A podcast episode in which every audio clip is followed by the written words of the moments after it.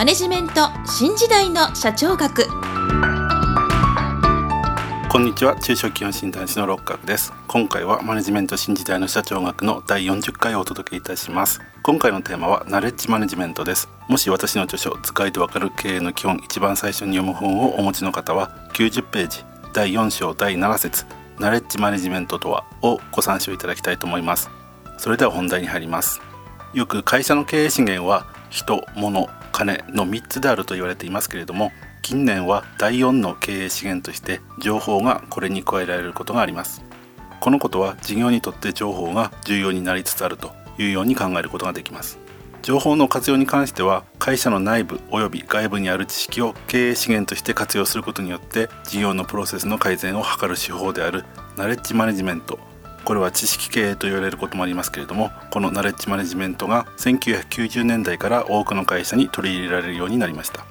ところでナレッジマネジメントの指す情報と知識は厳密には意味が異なります。例えば気象庁が明日の東京地方は気温が上がると予報を発表したとします。これは情報です。そしてこの情報をもとにコンビニエンスストアの店長が明日はホットコーヒーの在庫を減らしてアイスクリームの仕入れを増やそうといった商品の品揃えを決めるときに気象庁の予報は知識になります。すなわち明日は気温が上がるという予報だけでは無価値ですがそれがコンビニエンスストアの的確な品揃えに反映され収益機会を増やすために活用されることで価値のあるものになります。すなわち活用されて価値があるものと認識される情報が知識ということになります。そして知識の経営の活用法については日本の経営学者である野中育次郎さんの提唱した積モデル。これは英語で SECI と書きますけれどもこの積モデルが有名です。まずこの積モデルでは形式値と暗黙値という概念があります。形式値とは言語化された知識を指します。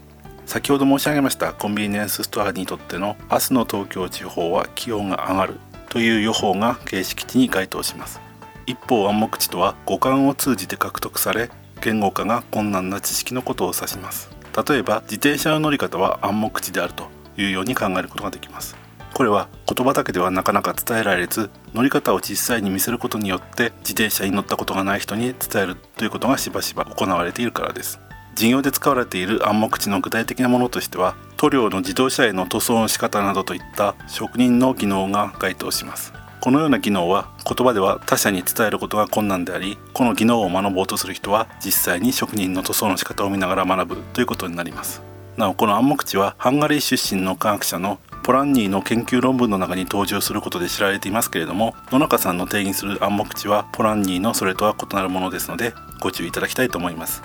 そして積モデルは暗黙値と形式値が変換作用を起こすことによって新たな知識が創出されるプロセスを示すものでそれぞれのプロセスの頭文字を取って SECI 積モデルというように名前が付けられました。それではそのプロセスを順を追って説明いたします。一つ目が共同化 socialization。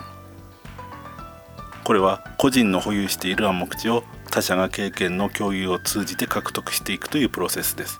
先ほど申し上げました塗装職人の塗装方法の伝え方がこれに該当します。2つ目が表出化 externalization。これは暗黙知が比喩や類比などを用い対話することによって形式知に変換されるプロセスを言います。3つ目が連結化 combination。これは言葉で表現できる形式知は他の形式知と組み合わせることが容易になるためそれらが結合されることによって新たな形式知が生み出されるプロセス。例えば製品開発が行われる時はいくつかの部門の形式知が結合し新たな製品を生み出す形式知となります。4つ目が内面化。 internalization。これは行動を伴う学習によって形式知が暗黙知として定着するプロセスです。例えば社内マニュアル。これは形式知ですけれどもこれを使って Off-JT で仕事を学んだ後それを OJT で実践して習熟度が高まるとマニュアルに書かれていることが暗黙知として習得されていきます。野中さんはこの共同化表出化連結化内面化といったプロセスが螺旋状に繰り返され新たな知識が創造されていくというように述べておられます。その例として野中さんの主張である知識創造企業では松下電器産業これは現在のパナソニックですけれどもその家庭用自動パン焼き機の開発プロセスが示されています。まず開発担当者が評判の高いパンを作っている大阪のホテルのパン職人から生地の練り方を学びます。これは共同化に該当します。次に開発担当者が生地の練り方をエンジニアに言葉として伝えます。これは表出化に該当します。その次にパンの焼き方をマニュアルにしそれに基づいてパン焼き機の試作品を開発します。これが連結化に該当します。最後にこのパン焼き機の開発の成功の経験をもとに同社ではミル付きコーヒーメーカーや釜田と同じように米を炊く電池加熱炊飯器といった生活の質の向上を意図した製品の開発につながりました。これは内面化に該当します。このようなプロセスが野中さんの著書に示されているわけです。ところでこのナレッジマネジメントが実践できるようになったのは以前お伝えしました ERP と同様に情報技術が重要な役割を担っています。具体的にはイントラネット。イントラネットというのはインターネット等の技術を用いた社内システムですけれどもイントラネットやグループウェア。これはコンピューターのネットワークを活用した情報を共有するためのソフトウェアですけれどもこのグループウェアを用いることによって形式値をデータベースとして蓄積したり共同作業をプログラム上で管理したりすることができるようになり表出化や連結化の作業効率が飛躍的に高まりました。このように IT によって知識の蓄積や共有が容易になったことがナレッジマネジメントの実践できる要件にもなっています。むしろ IT の活用法の一つがナレッジマネジメントというふうに言えるのかもしれません。それでは今回はここまでとしたいと思います。次回は短期計画長期計画ローリングプランについてお届けする予定です。今回もマネジメント新時代の社長学をお聞きいただきありがとうございました。また来週皆さんのお耳にかかりましょう。